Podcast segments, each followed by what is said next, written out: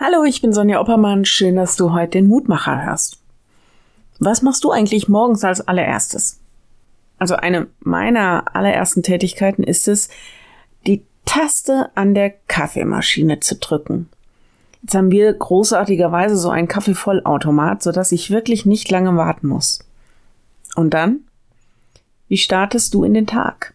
Zu einem richtig guten Start in den Tag gehört für mich meine persönliche Andacht.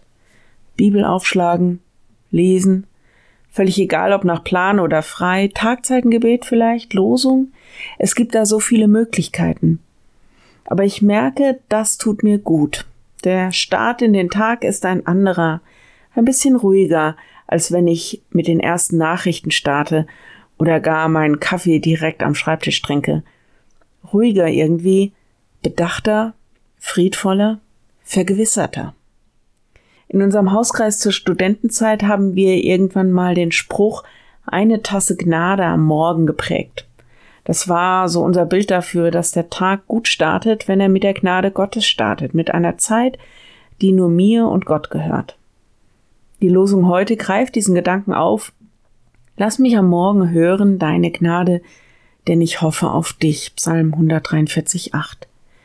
In dem Psalm geht es eigentlich um jemanden, der sich erschöpft und müde und angegriffen und leer fühlt, ausgetrocknet die Seele.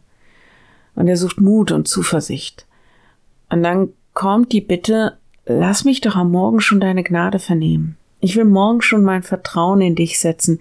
Es ist wie eine kleine Auferstehung. Dann kann ich den ganzen Tag davon zehren. Ich habe gemerkt, dass es mir gut tut, diese Tasse Gnade am Morgen.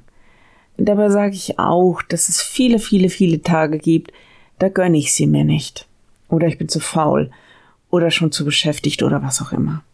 Aber auf Dauer tut mir das nicht gut. Auf Dauer brauche ich diese Tasse Gnade. Ich lade dich ein, mit mir zu beten. Lieber Herr, danke dafür, dass deine Gnade jeden Morgen neu ist so oft, dass uns das nicht bewusst ist, wie wertvoll und wichtig das für unser Leben ist. Hilf uns, dass wir das nicht vergessen, im Gegenteil immer wieder neu zurückfinden zu dieser Zeit, ganz in deiner Gegenwart.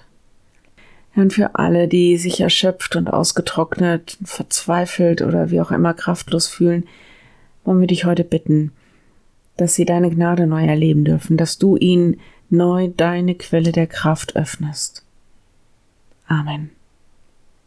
Morgen ein neuer Mutmacher. Bis dahin. Bleib behütet. Tschüss.